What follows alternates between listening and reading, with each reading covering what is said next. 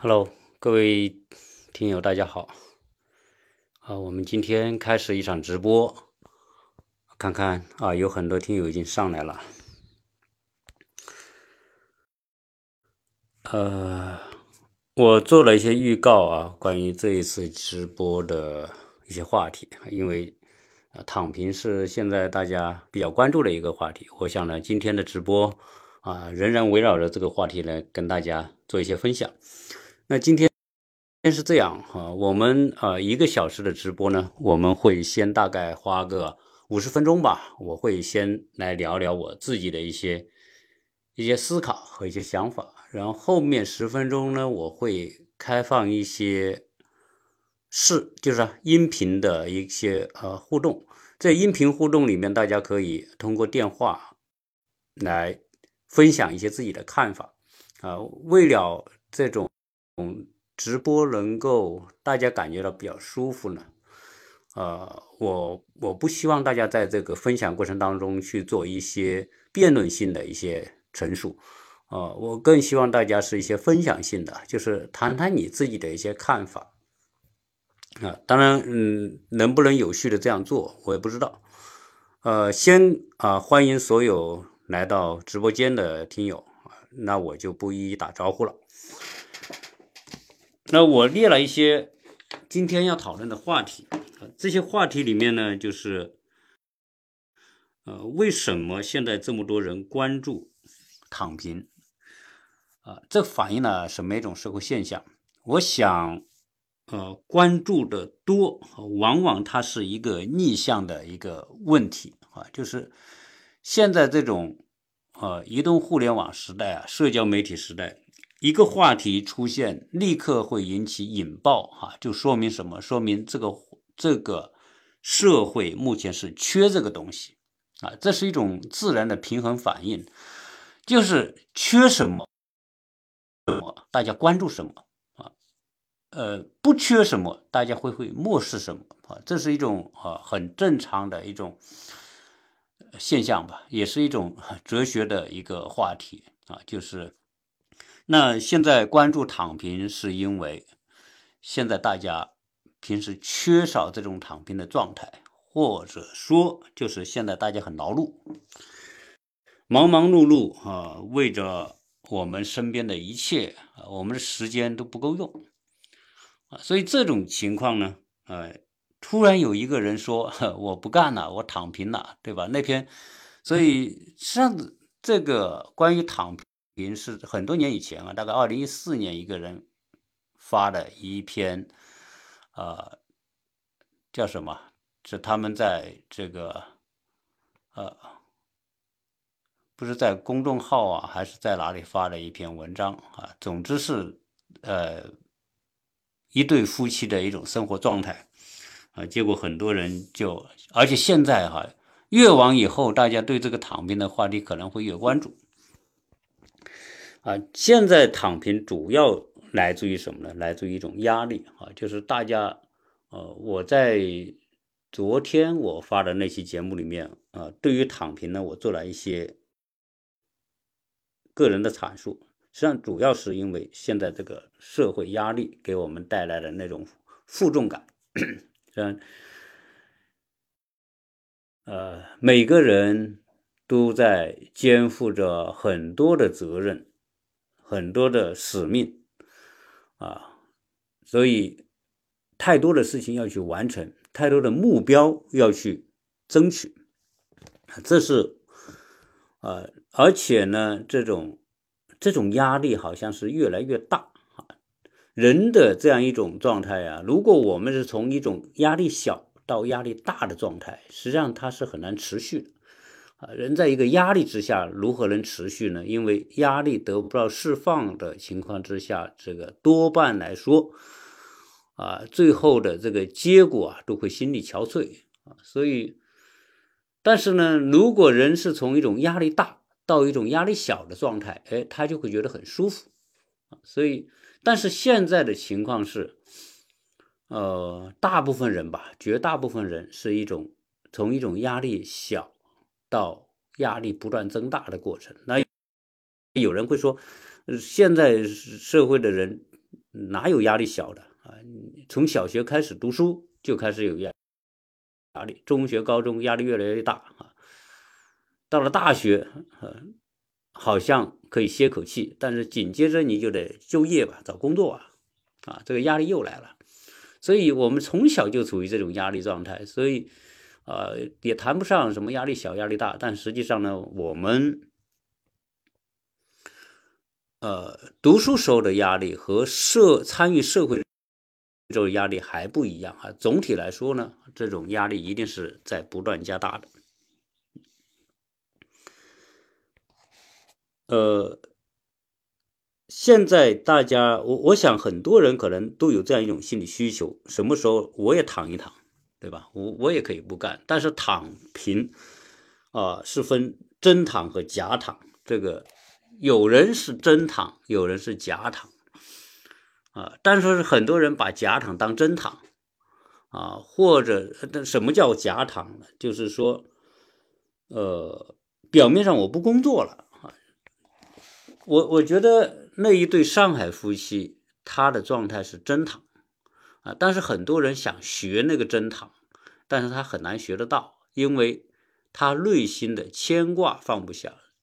躺平的第一条件就是你能够把自己的那些牵挂放下，把自己那些目标放下啊，你但凡你不能放下这些目标。心中还抱有某一种欲望需求的情况之下，那不叫真躺，就像这个进入佛门一样，对吧？你你每天想的还是那些美女，想的是美酒，想的是那种吃喝玩乐。你说你进佛门，你怎么进得了？你内心不能平静啊！啊，你不能断掉心中的欲念啊，就不要谈躺平。啊，你躺平的前提叫都断掉意念，所以这个躺平和修行呢，和信佛教啊，实际上是一个道理。所以认真看一下那对夫妻的那个那个所描述的状态，我觉得和 在现实生活当中修行信佛教是是是有同样的道理啊，所以呃。真躺呢，就是说我把自己和所有的那些目标都给它割断啊，我不受那些目标的操纵啊，这是躺平的真正的前提。当然，嗯，如果要说到这个，大家就会知道，啊，就这一条，绝大部分人是向往躺平，但是绝对是躺不平的啊，要不然你试试看，对吧？所以。呃，那你说什么叫假躺？假躺，有人说，哎，我把财务安排好，啊，我不用担心呃收入，我不用担心生活来源，那我是不是就躺平了？这里面，那比如说你炒股吧，对吧？你，你就对，就像人说的，财务财富自由，啊，财富自由，有时候。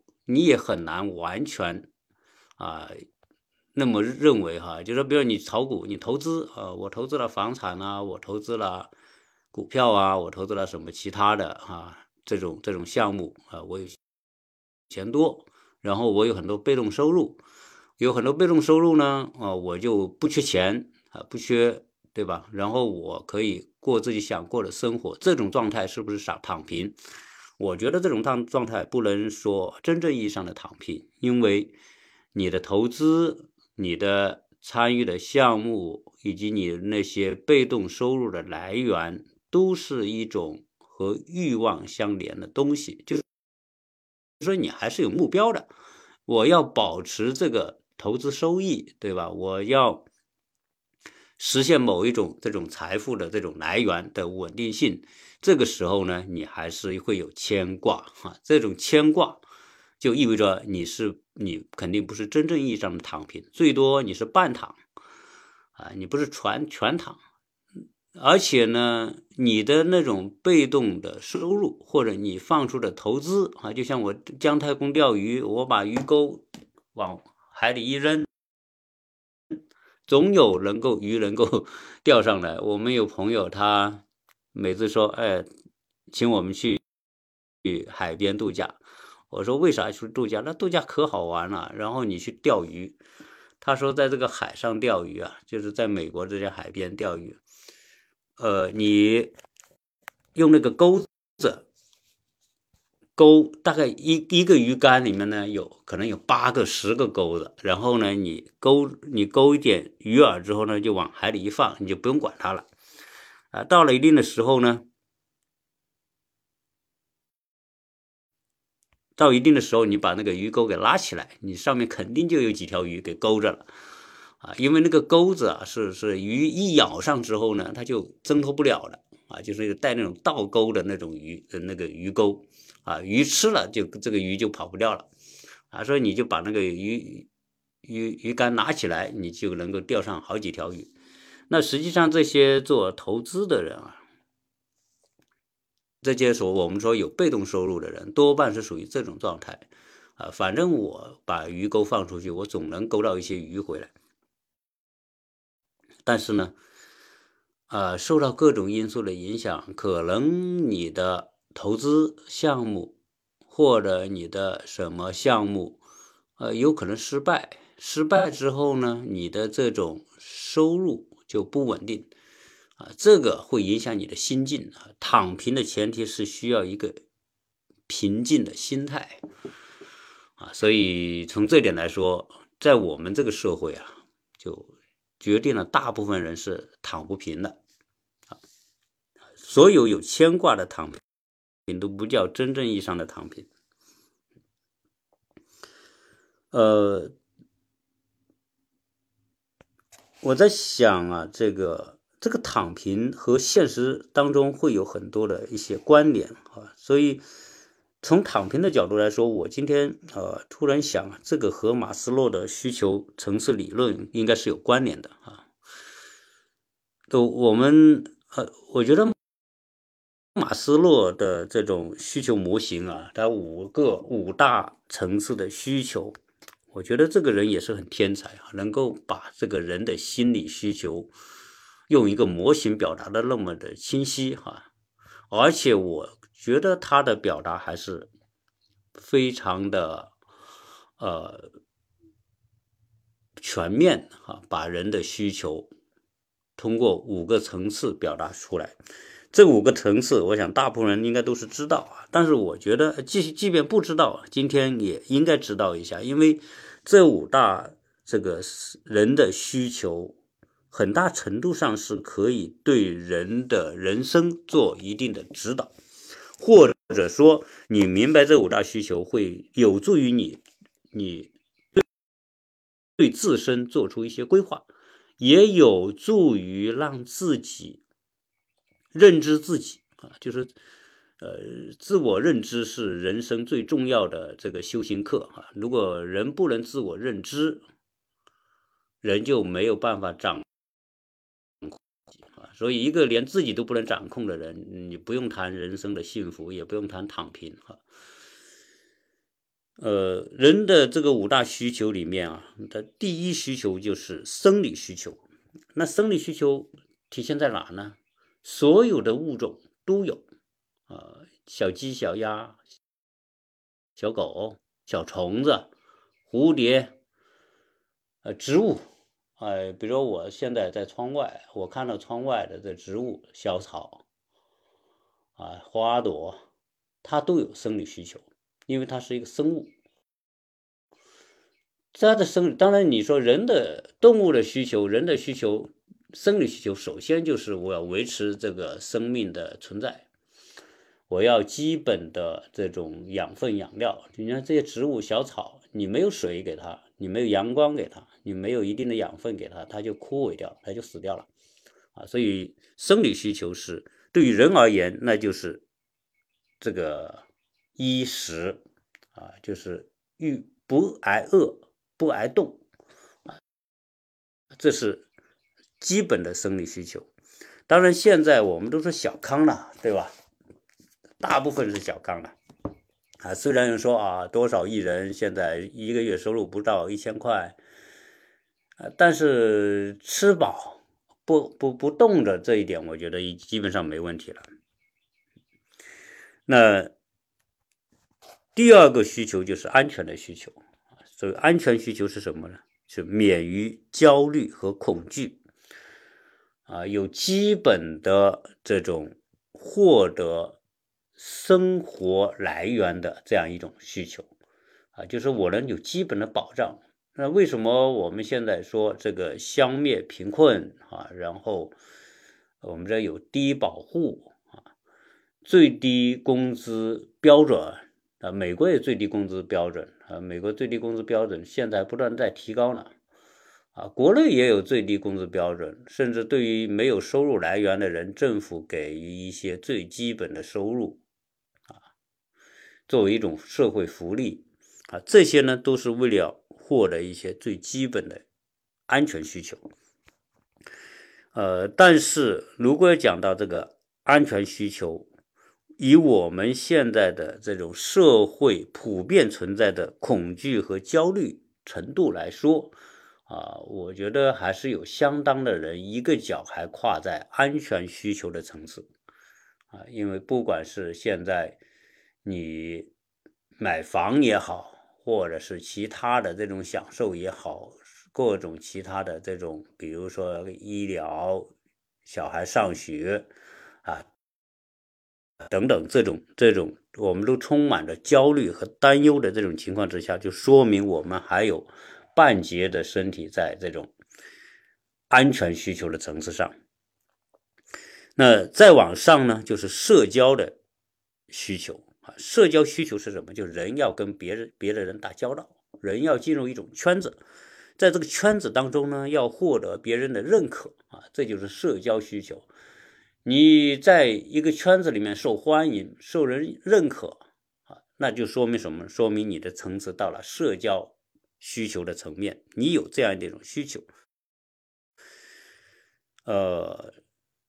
当然，嗯，这种社交需求的方式非常多哈，无时不刻哈，我们都会受到社交需求的这种驱动和影响。比如说，我们参加各种活动啊，比如我鸟叔现在做期节目，对吧？我现在做这个鸟叔看世界，那我实际上也是一种社交行为，因为我获得很多的听友，很多听友给我分享啊，给我留言，对吧？跟我交朋友，很多听友啊。然后我们会建立某一种的联系啊，这都是属于社交需求。然后很多人啊，做什么直播啊，做这种网红啊等等这些吧，都属于社会需求啊。社会需求呢啊，就应该说你没有社会需求，你也能活得活得下来。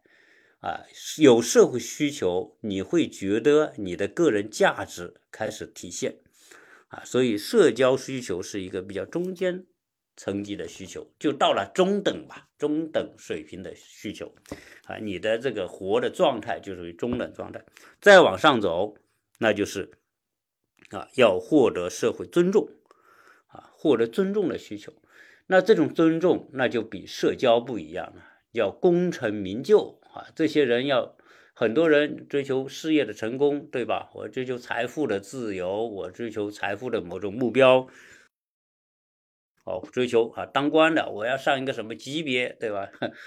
我看那当官的经常他们在一起聊，就会关心着自己上到哪个级别，科级啊、处级啊、副处啊，对吧？还是正处啊？啊，然后我是厅级啊，啊，什么什么，对吧？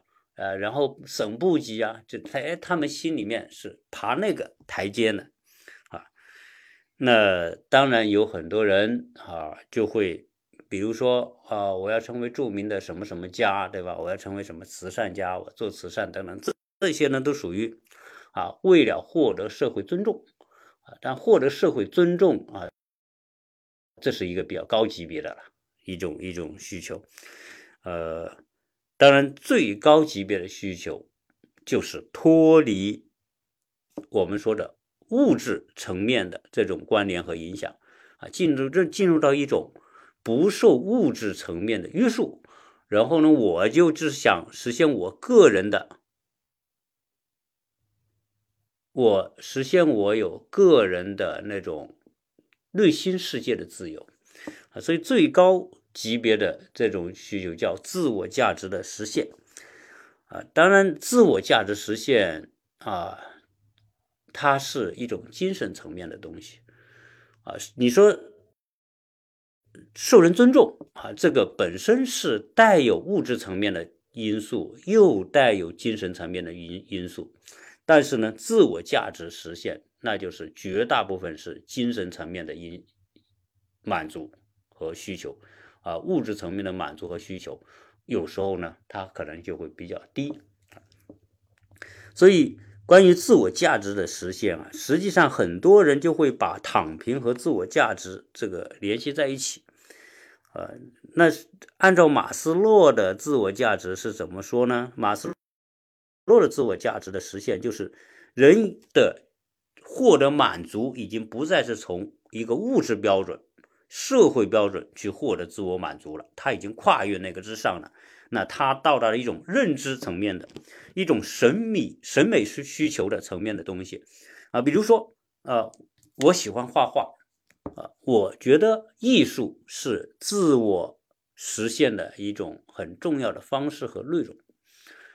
啊，我经常说，呃，画画画是可以忘我的，啊，呃，然后呢，你你每通过你自己的创作，创作出从无到有画出一幅画来，而且你自己很享受这个过程，最后画完之后呢，你从自己的画当中能够获得一种心理的力量，对吧？这个这个这种层次啊。啊，就是一种不受物质层面的约束的一种层次需求。呃，实际上，哦，我们我在前几期做了两期关于袁隆平的话题。啊，实际上，袁隆平，我觉得他的某种状态就是自我价值的实现。啊，我觉得不管呃我们听友怎么看，但是我是这么，因为你想想，袁隆平六十多年他在田埂。去搞这些杂交水稻的研究，叫一般的人来看，这种状态那也很苦啊，对吧？这个风吹日晒，你得你得在在田地里面，然后呢，你做各种研究啊，而且关键问题是，人家几十年在干着这件事情啊，所以一没有一种自我价值的一种力量啊，在在支撑他，他怎么做这么久？所以。为什么袁隆平很值得？呃呃，你在啊，雪的世界你在直播间对。这袁隆平啊，为什么受到那么多人的尊重，那么多人的这种敬仰啊？他去世，那么多人哀悼，那么多人这发自内心的这种悲痛。这就是说，他的自我价值的实现，在我们这些社会来看，呃，今天。不是视频直播、音频直播哈，你听到我声音就行了。嗯，所以袁隆平所做的这一切呢，我觉得啊，他的状态就是一种自我价值的实现。你啊，我看，因为因为那几天为了做袁隆平的节目，我看了他很多视频啊，这个老人家特别有意思。也有有听友跟我问我哈，因为我和他的呃。儿子是住在一个小区，呃，袁隆平本身就是一个极其朴实的人，他没什么需求啊，国家也也知道他的价值和重要，所以国家也给了他很多的这种政策，啊，对他的一种帮助和对他这种特殊的一种关照吧，所以他他在这种状态他已经很满足了。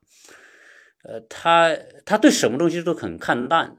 就袁隆平这个人，为什么说他已经到了自我价值的这个阶段呢？他是完全是超脱的。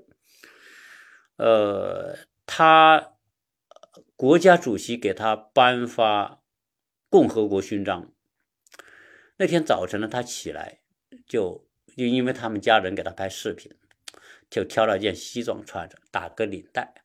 他家里问他：“你今天怎么穿的这么整齐啊？平时看你也不这么穿。”他说：“不是，今天呐，国家主席要给我颁奖了，所以我得 体面一点啊，要不然对吧？登上台也也不好看啊，然后他自己调侃自己，你看我帅不帅啊？对吧？我是个呃呃大帅哥啊。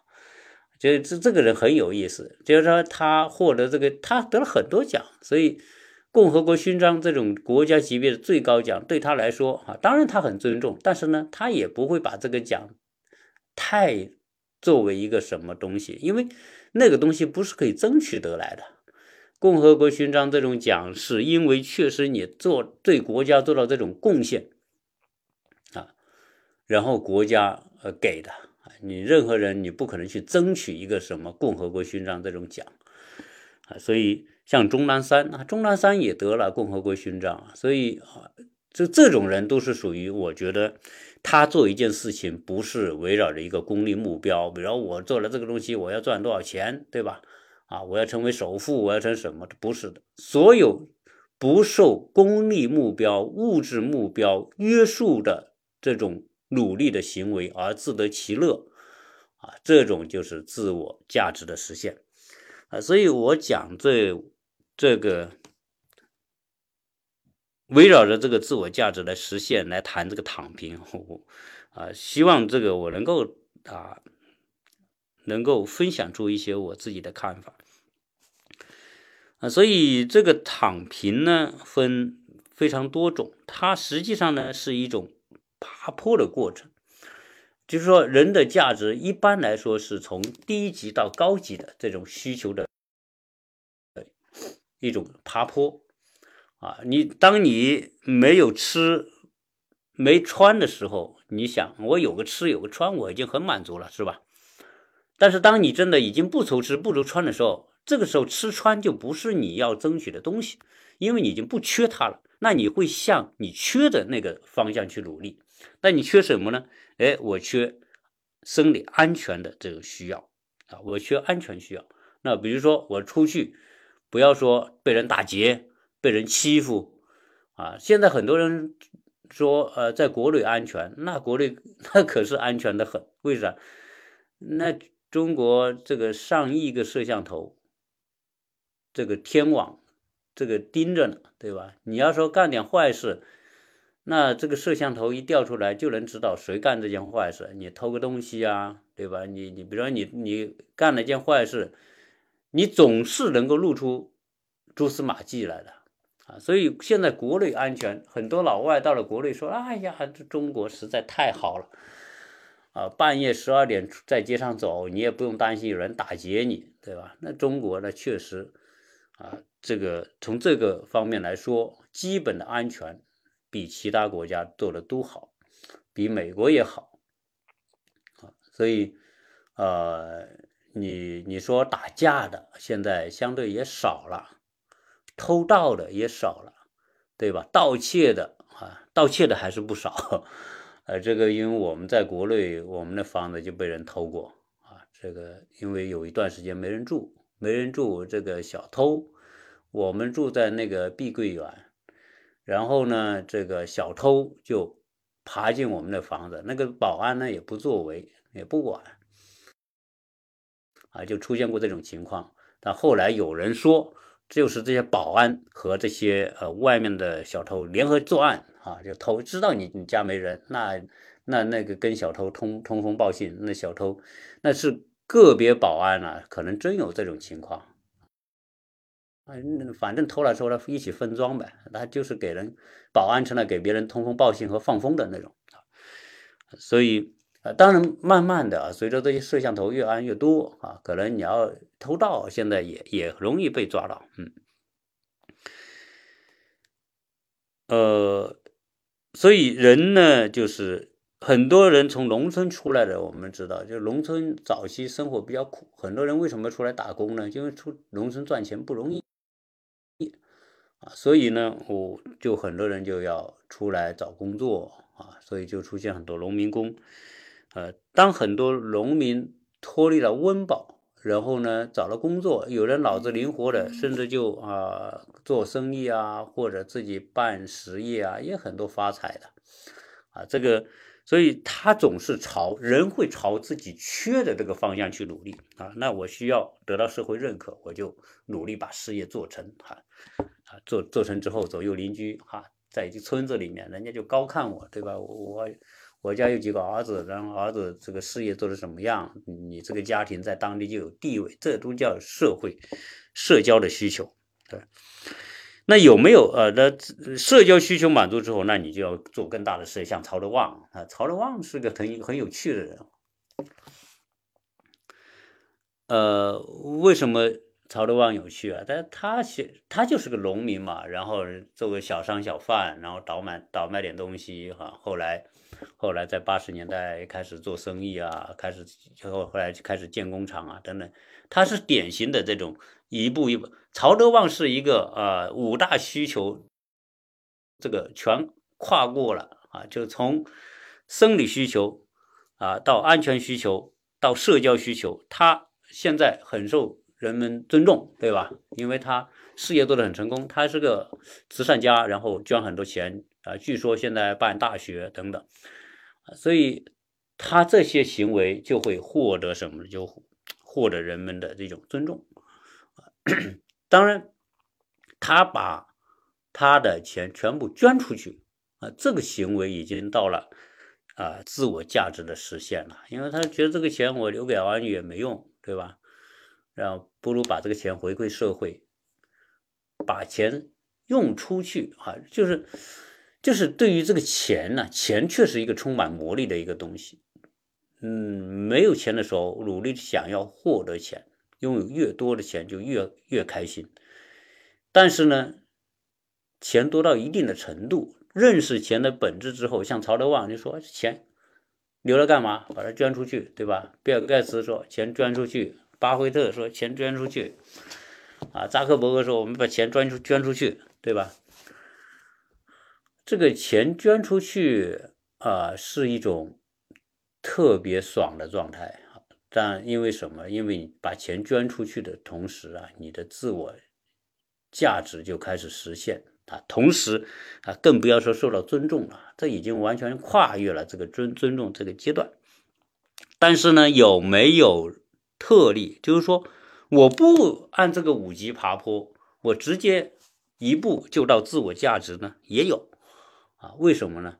啊，我举个例子，就叫梵高。大家说啊，对你做慈善可以避税，这是这是一定的嘛，这个是社会规则哈。但是呢，你还得你你得做啊，你做慈善，你把钱捐出去，你也是种奉献。现在我说梵高是一个特例，他就一步就到自我价值的实现，哈啊，这也是很少。他既没有，他可能就是生理需求、安全需求都没有完全得到保证的情况之下，他也没有社会社交的。这个这个实现也没有，当死的时候也没有获得这个人的尊重啊！为什么我谈那个梵高呢？因为七呃六月七号，我买了两张梵高的画展的票，呃，在亚特兰大有一个梵高作品展啊，然后这个门票。很贵啊，一张门票大概按人民，我们是六十七美元一张票啊，按人民币那就是三四百块钱吧，四百块钱一张门票，还是啊，这个门票是买不到的，在在美国，在亚特兰大，大家都很喜欢梵梵高哈啊，这个梵高这个人真的是一个天使这一个一个上天的使者，他活的时间很短，他是。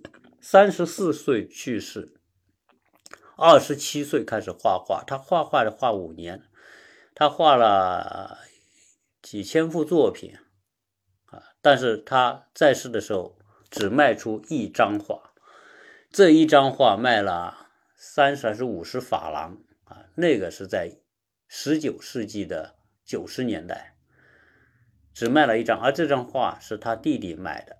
而不是卖给外面的，也就是说，在梵高活着的那个时候，他是没有社会影响、没有社会地位，也不受社会尊重一个人。但今天如此受世界人的推崇，啊，梵高真的是个很奇特的啊，他就是一步，所以要实现他这种状态呀，那那不是一般的人，绝大部分人是不可能成为梵高的啊，因为。因为他他的内心和别人不一样，这个人极其善良，梵高是个极其善良的人，呃，然后呢，他二十七岁，他以早期就是做传教士的，做牧师的，把自己东西全捐给别人，因为心好嘛。那后来人觉得你这个人捐当牧师不行啊，啊，后来呢，他就不做牧师了，就开始画画。所以你看他画，他是半路出家的画家，啊，他他没有受学院派的影响，所以看梵高的画呢，就是很特别。呃，大家看梵高的画，有一种特别的这种技法，就是你看他好像是那种一笔一笔都特别硬啊。为什么梵高的技法跟别人都不一样？那我呢就做了些研究。啊，当然，这个我这个研究呢，一半是研究，一半是猜测。呃，因为梵高的那个技法，你看他后期的很多画都一样，越到后期越那样，就是他那个笔触啊，就是像用木棍子沾点燃料，然后抹在画布上的感觉，它是硬邦邦的。一般你要画画，画油画，知道那油画这个刷子啊是软的。油画刷子是软的，你一笔下去呢，这个色彩是可以抹开的，是涂匀的，啊，所以特别你要画古典的那种技那种表现方法，要把一个人画的很像一个人，画的像照片一样，那你那个刷子一定是很软的，那个工具你要像冷军一样把一幅画画成照片一样，那那个笔特别讲究哈，技法特别讲究，要求控制能力特别特别强，但是你看梵高那个。他他就这个颜色都抹不开，都是一坨一坨的颜色就往上的。为什么它颜色一坨一坨？呃，你现在要要要，大家可以打开网上啊，搜搜梵高的画，你就看得到。后来我想啊，他不是不是是说他有意钻研这个技法，他是迫于无奈。为什么迫于无奈？实在梵高实在太穷了，他其实你想，他一辈子只卖出一幅画。而且是他弟弟，他弟弟是一个艺术品经纪人。梵高画画那五呃那七年当中，他都靠他弟弟的接济资助，他才能够活下来。所以做画家不能在他那个时候啊，他不能成为一个职业，在绘画领域里面成为职业的，在早年很少人。成为以画画作为职业，当然像伦勃朗啊，像什么啊达芬奇啊、米开朗基罗啊，他们他们通过画画成为职业，成为建筑师啊，这个艺术家是。但是绝大部分的艺术家、画家是赚不了太多钱的啊。这个因为你你的画。不能得到认可的话，你的画就不值钱啊！梵高当时就是这种情况，他穷的叮当响啊，也没找过，也没结过婚，对吧？因为谁嫁给他呀？那么穷一个画家，而且他有点心神神经质，他后来死的时候，他患有精神分裂症啊。所以，梵高他他实在，他画这一幅画的时候都不知道下一幅画的颜料从哪里来。所以他的画技法那种一一坨一坨颜色的方法是要耗费很多的颜料的，但是呢，一种可能性是因为他实在太穷，他没钱买画笔。画油画也是需要成本的，你买买颜料，当然以前那个时候的很多很多画画的颜料是自己调的，用那个用那个矿石。原料磨成粉，加加上一些胶啊什么，有的是自己调的啊。但是总之来说，由于他没钱买买画笔，所以他的笔呢肯定是要么就干掉了，油画干了，油画笔干了也是像个木棍一样的。那所以他的这个毛刷子就就他的画笔就变成一根棍子，然后他实在没钱买画画笔，就只能拿这个。已经变成一根棍子的画笔来画画，所以它的颜色是抹不开的啊，所以我个人的研究，这个不是我看别人的，是我自己的理解，就是他他的技法是因为他实在太穷了，他的连买笔的钱都没有，只能拿那种已经干干了的油画由画笔来画这个画，所以才会出现这种一坨一坨那个硬那个硬笔的那种痕迹。这梵高是属于一步登天的那种啊，但是呢，这种一步登。天是要忍耐，比如说他不受物质条件的约束，就我首先是我我能超脱，我超脱物质的这种物欲横流的吸引，对吧？我不会整天想着要过花天酒地的生活，他也没法过这个生活，所以他把他的心思全部放在他的艺术上面啊，所以他是一步就到自我价值的实现。但今天我们来看梵高，他确实属于这种情况哈。但是这种情况在全世界一亿个人当中不会出现一个，世界上几百亿人只有一个梵高啊。他说现在是地球上不就只有不到八十亿人口吗？怎么能几百亿人呢？现在活着的八十亿人口，你把过去死的人加在一起，有没有几百亿？那肯定有嘛。啊，你你你从人类出现开始到现在，一共有多少人出现过？可能几千亿有吧。啊，所以啊，人类到现在也就一个梵高。所以要做到这种跨越式的自我价值的实现，实在是啊太难了啊！就总一句话就是不容易啊。呃，大家说看不到，我不知道你说看不到是什么，是不看不到我，还是看不到梵高的画？如果你要是换看梵高的画，就在网上看看我，我的封面啊，我就做了一个躺的封面。大家看我这次直播的封面，就是我躺在一个椅子上哈，我也是假装躺平一下啊。当然这个不是，因为我画了一个椅子，我那个椅子画的是一个立体派的画，我我找。呃，一个朋友一个椅子，他说他不要了，我就把那个椅子拿过来啊，然后把它画画画完之后，我就往那椅子上一躺，啊呃，当然我这是假躺了，因为因为我还达不到梵高那种境界啊。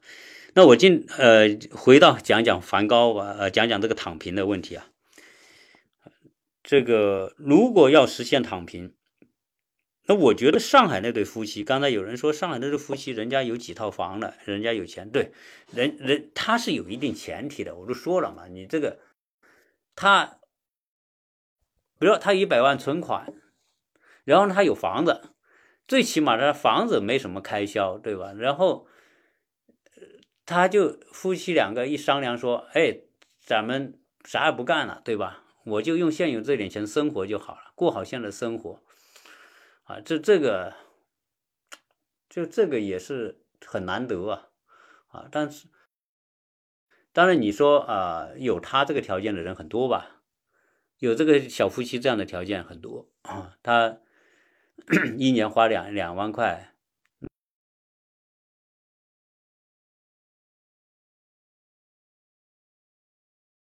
躺着平哈，啊，刚才有个电话打断了，我不知道。我不知道大家能受不受影响啊，啊，所以，所以我觉得这个这个上海都是小夫妻的这种状态啊，他是，比如按照这个人的生理需需求，呃，人的这个需求五大需求，他已经过了生理和安全的这个层次，然后呢，到了社交层次，结果呢，它是一个抛物线。到了社交层次之后呢，它就不往上爬了，它又又折回来，就像抛物线似的。而到了这个社交层次一个顶点之后，它又往下回落到生理和安全的需求。为什么？因为说我只要保证我的生理和安全需求，我就行了啊。所以他所做的一切就是我能够吃饱穿暖，不挨饿。啊，有有有基本安全需求我就够了，我就维持着这种生存的状态就好了。所以当然这个可能，我觉得这对夫妻啊，有可能有别人对他有误解，什么误解呢？就是说啊，他把自己当一个动物来看待，对吧？你动物，呃，你养只鸡鸭，我家养的那只猫，对吧？你每天给它吃的喝的，呃，不到外面还这个受冻，它就这种状态，那那对小夫妻的状态不跟我家那只猫是一样的吗？呃，我我是这样想啊，这个，我觉得这对夫妻不简单啊。首先呢，他是有一定的经历的，呃，而且。而且这对夫妻应该说，呃，他也见过一定的世面，呃，他能够想通这个问题，这已经是不简单了。对你刚才就听说这他有三套房，不管他有几套房，我想有他这个条件人很多，呃，达达到他这种物质条件人很多，但是很多人躺不平啊，比的就是这个。你有这个条件的时候，人家。能躺平，但是你躺不平，对吧？这就是他可能比比我们很多人更更更超脱的地方吧。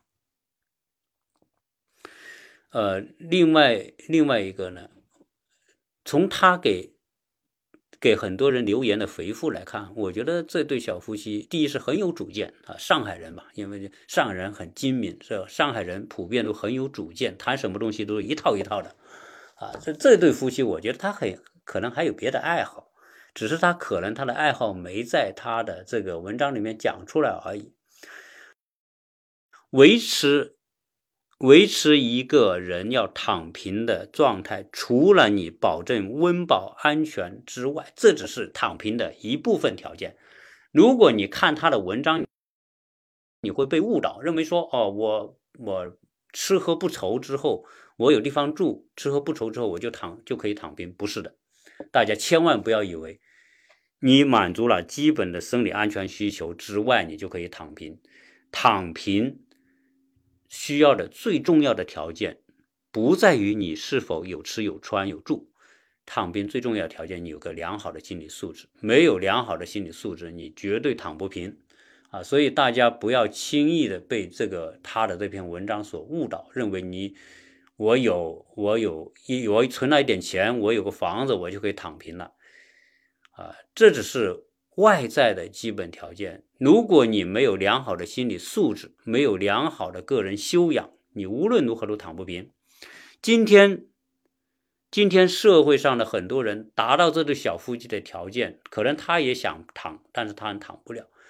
啊，结婚了的人要躺平，你是两个人一起躺平，你要跟另外一个人去交涉，跟另外一个人去协商啊，这是不容易的事情。所以，那要躺平呢，我觉得他要有一种爱好，这种爱好是什么呢？就是说我能够自得其乐。比如说你爱好音乐，比如说你你爱好画画，比如说你爱好做某种手工艺品，或者你你你爱好去啊。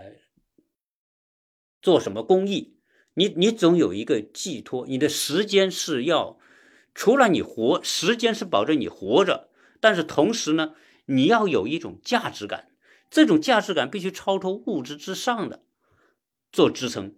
你比如说，我就喜欢做公益，我的时间大部分是做公益，对吧？哎，这个可以啊。如果你没有一种超脱的，令到自己超脱的那种东西的话，我觉得。要躺平是不容易的啊，所以这里面就讲到什么就是说，呃，人一生当中要有某一种让自己精神充充实的东西，呃，自我价值的实现实际上是从前面的几大需求，从生理需求一直到受尊重的需需求，这四种需求都是和。和外在世界联系的，都是从外部世界获得某种满足啊，不管是衣食住行、物质的满足、社交的、社会地位的、受人尊重，都是从外部世界获得的一种满足感。但是呢，只有自我价值的实现是向内需求，向自己内心去获得某种需求，向内去挖掘。所以，自我价值的实现是一种。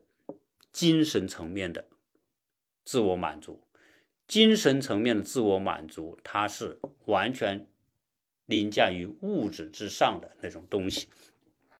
你你如何能够支撑这种精神层面的满足？这个是需要你有内在的一种啊一种自我探索的这样一种空间的啊，你只有能够自我探索啊，就人家说的这个无用之用视为大用，你有很多对无用的兴趣爱好，你才可能谈得上自我价值的实现。哎。这这个听友说，呃，男人出家当和尚，女人当尼姑，看破红尘就能躺平。呵，这这个我恰好那天我在网上啊，就看到这个尼姑和和尚结婚，生好多孩子，住豪宅，消费奢侈品，所以这种有很多是假和尚。现在这个时代，能当真和尚的人太少了，能当真真尼姑的人太少了。啊，呃，很多是外表是和尚尼姑，内心的 呃比凡人还更奢靡啊！这种这个社会啊，这种情况太多了啊！所以，所以，对我说的，从小培养小孩有一点兴趣爱好特别重要啊！这种无用的兴趣爱好，它是他精神健康的非常重要的支柱啊！所以很多人。去学画画都是抱着功利目标哈，鸟叔也教画画，我就没有功利目标，为什么呢？我说你要学画画，要学的我我当然我招的都是很小的孩子，都是五五岁到十二岁的孩子。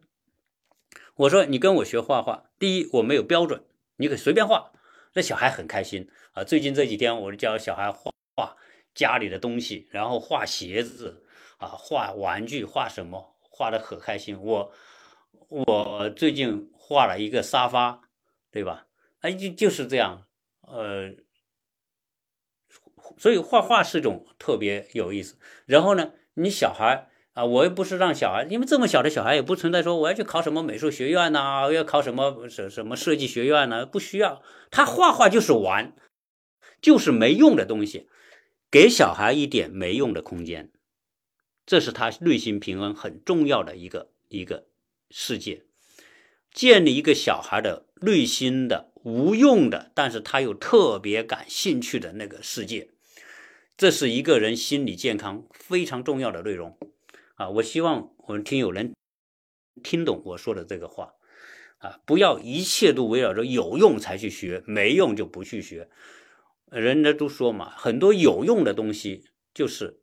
小用的东西就是有有小用处的东西，很多无用的东西是有大用处的东西，这是一个哲学概念哈。无用之用视为大用啊，这 啊，比如说艺术、兴趣爱好啊，做手工艺品这些东西表面上无用，但是在调剂人的心理、内心健康和平衡非常有用啊，这叫大用。对，那那今天呢，我这个直播呃已经五十三分钟了哈。我刚才呃一开始我就讲了，呃，我现在可以开通这个连线电话，如果大家有兴趣的话呢，可以分享，但是每人人分享不要超过啊三十秒吧，或者是一分钟。啊，那现在最多可以五个人同时连麦啊！如果有兴趣的，你可以现在可以加进来啊！如果你加进来，我就把你啊连通，你就可以分享啊，只分享你个人观点，不要试图不去反驳谁的观点，也不要试图说啊，你鸟叔我不同意你某个看法什么，这种都这都是一种不啊要高明的分享方式，就是我你我只谈我的看法，我不针对谁的东西去。谈东西，这样才能够制造一种既达到了你分享你啊看法的目的，呢又不会引起某一种没有必要的争执。呃，我不知道现在有没有啊？到现在为止呢，连麦是里面有个电话，你点了之后就可以连哈。如果没有，我就继续讲完这几分钟啊，因为很快就一个小时了。啊，所以呃，我们现在的这个。现在这种躺平的需要啊，主要是因为什么呢？就因为我们面临的社会压力太大啊，我们缺平静的一种状态，我们渴望平静的状态。我们看到李子柒，对吧？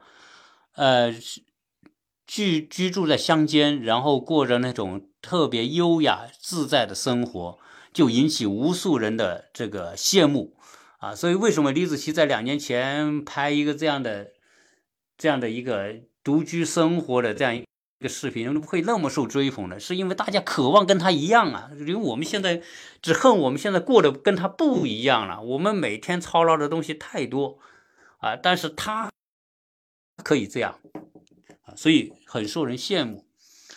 呃呃，实际上呢，还有一种方式，就是说，嗯，把躺平。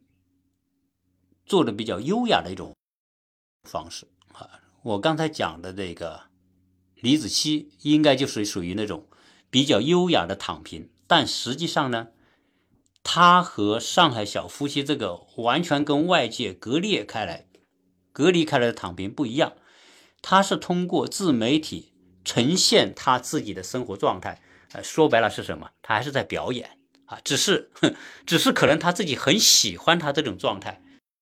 就是，他是很真实的一种喜欢，同时呢，他又记录他这种喜欢，让别人看到他这种状态，啊，所以他的这种这种很自由的状态，很怡然自得的状态，实际上变成了一种内容传播给自媒体的其他的观众，啊，这是一种比较优雅的躺平方式。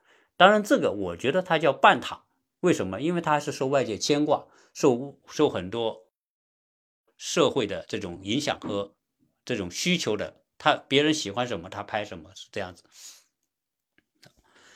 呃，但是呢，我觉得呃，现在有一些人是进入这种半躺的状态啊，就是说，呃，他分享他的某一种状态，比如说鸟叔，我现在画画。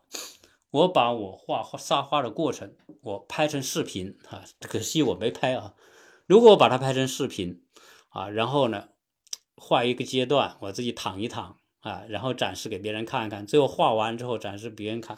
因为我画的这个沙发是为一个朋友画的，我为什么为朋友画呢？因为呃，原来我在国内是做策划的，做品牌策划，做这这一类的哈。原来在巨人集团就是做广告策划等等。因为我一个朋友呢，是在美国这边开这种食材加工厂的，开的很大，在亚特兰大应该算是最大的吧，啊，所以如果你在亚特兰大，你要是做，呃，美国人的厨房台面啊是特别大，厨房台面就是美国的厨房是家庭的中心，啊，我们中国厨房是一个放在一个角落里面，啊，美国的厨房就是家庭中最中心的舞台。啊，既做饭、吃饭，一家人团聚和各种活动都在厨房，因为美国的厨房和餐厅是完全打通的，完全不隔开的。所以中国人用美国的餐厅，只要一炒中国菜，话油烟时间一久，那整个房子都是油烟，啊，很多家具上面都都盖满一层油烟，哈，那个管道里面都是油烟，那没办法，中国人厉害，这个这个油烟很重嘛。但是美国人炒菜，要么就是烤箱烤。微波炉啊，要么就是煮啊、蒸啊、煎呐，啊，大概就是干这件事情，所以他们的油烟相对比较少。他的厨房是开放的，也不怕油烟。呃，我我这个朋友他做这个厨房的台面，他的食材啊很多是从有中国去过运过来的，有有东南亚其他地方运过来的，什么石英板啊，或者是那种食材。哎，他要做一个展厅，那他跟我聊。那我就跟他提了一些我个人的看法，怎么的一些怎么样思路，如何去做做推广，如何去打入设计圈，如何去进入高端客户家里，如何通过啊设计师和呃高端客户产生这个持续销售啊，以及如何在这个他的啊展厅和仓库做一种独特的展示方式，让这种展示方式给你的设计师和你的客户留下深刻印象啊。我说要把。艺术的因素引进他的这个项目里面，哎，他一听就很懂，因为他很聪明，就是福建人，他是福建人，特别聪明，所以一听就懂，然后就很有兴趣，哎哎，希望我来帮他，所以我就帮他，啊，我我帮他用通过一系列的艺术的方式，无用的艺术，在这个时候跟他的商业项目结合，就变成大用，啊，因为我希望这些都我画的沙发。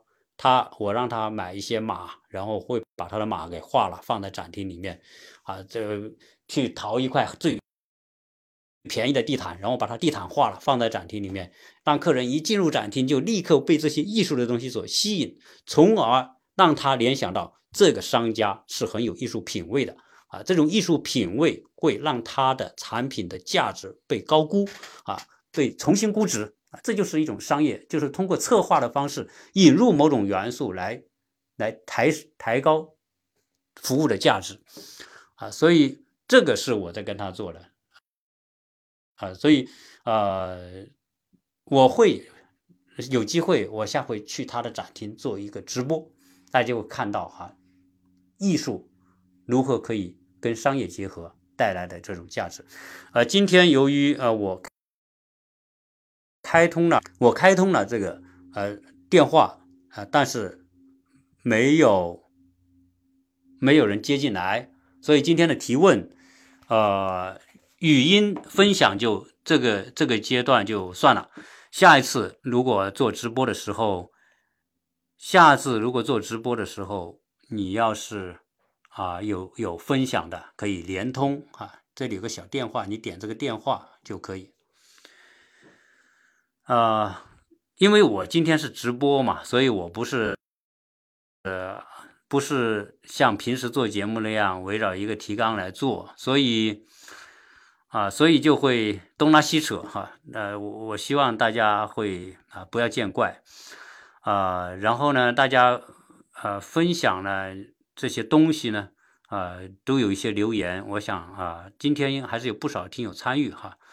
呃，有两百九十多位参与啊，非常感谢各位参与的呃听友，同时更感谢在直播当中给我留言的。呃，有一个听友说，这个达人收割机说，上海夫妻人家有一百万存款，利息都够他们用了。呃，实际上现在利息太低了啊，所以一百万存款的利息是太少了，这是不够用的。他主要是做了他的。财务规划就是说，他的这点钱怎么满足他的生理和安全的需要？基于他们的兴趣爱好，我看到他只是说看电视、看上网的等等，啊，他有没有其他有兴趣爱好我不知道。如果我要躺平，我也可以躺平。为什么？我每天画画，然后你每天我有三餐有的吃，实际上我现在一天吃两餐。各位别笑我，为什么吃两餐？因为有时候到了假期啊，就是起得晚。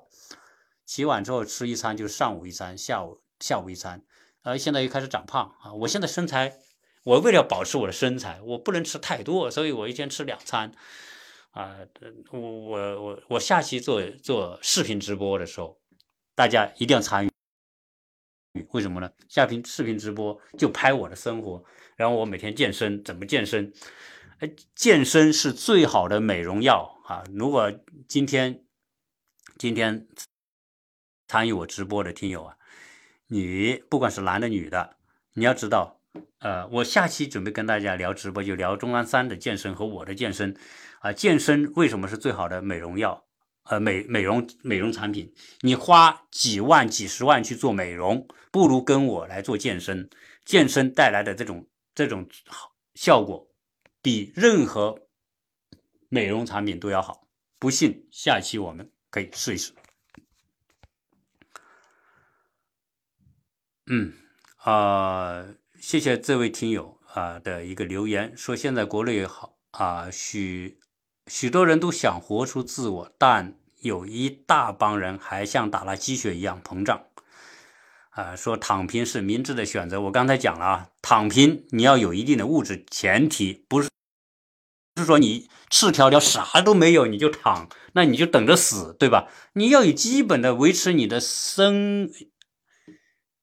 生理和安全需要的物质条件的前提之下，好好规划你这些东西，然后再躺平。对这个，好，今天这期就不说了啊，说这么多了。美国有躺平的，美国人那些躺平的天天躺在沙滩上啊。呃，我们去迈阿密啊，有一个海滩，迈阿密的西棕榈滩啊，大家到过美国都知道，迈阿密北边有个西棕榈滩，那个地方是全美国最富有的，美国东部最富有的富豪在西棕榈滩都有度假别墅，因为冬天那里暖和，很多北方的富豪都到那边去度假。那个海滩是公共海滩，谁都能去。我我去好去两次那个海滩，我就看到海滩上很多流浪汉躺着呢，啊，所以美国的流浪汉就是躺平一族。那流美国躺平的人多着呢，不吃吃了不干的人多着呢。美国这个福利能够保障他们基本生活，很多很多这个西裔的，就墨西哥裔的这些美国家庭天天躺平。生一堆孩子，政府每天给他讲各种食品券、奶粉券、什么房屋券，给他一堆券，他就温饱就解决了，人家就躺下了。所以 不是美国没有躺的，有躺的很多。呃，但是呢，美国这个社会还是有一定的竞争啊，他他的这个他的福利不是特别的好，他不会让你饿着冻着，但是也不会特别好。所以很多人你想过得特别好，你得努力。所以美国还是个竞争社会，它有一定的竞争啊。好，非常感谢各位参与我今天的直播啊，希望大家多啊关注我的专辑，然后分享转发啊。为什么我在这里要恳请大家分享和转发？呃，一个转发呢，会有更多的人知道我，更多人关注我。第二呢？大家对我的留言，大家可以对我专辑留言啊，就比如《鸟叔看美国》这个专辑，对这个专辑做留言，对专辑做留言，平台是会根据你们的留言数来给我的节目做级别的提升，对我特别有帮助。哈，谢谢为我打 call 的这个听友，也谢谢今天参与的听友，谢谢听呃。包括谢谢后面听我回放的听友，如果你没有呃计时来参与，你可以听后面的回放。那么这一期跟大家说这么多啊，要加我微信的可以加幺八六零七三幺八二零零。啊，谢谢各位，祝大家啊，祝大家身体健康，心情愉快，有机会尝试着躺平一下，对吧？你可能花几天，找个地方把手机关掉，跟外界的一切联系断掉啊，尝试着躺平，看看你能不能躺平。呃，来晚了就听回放。好，谢谢各位，我们这一期直播结束，再见。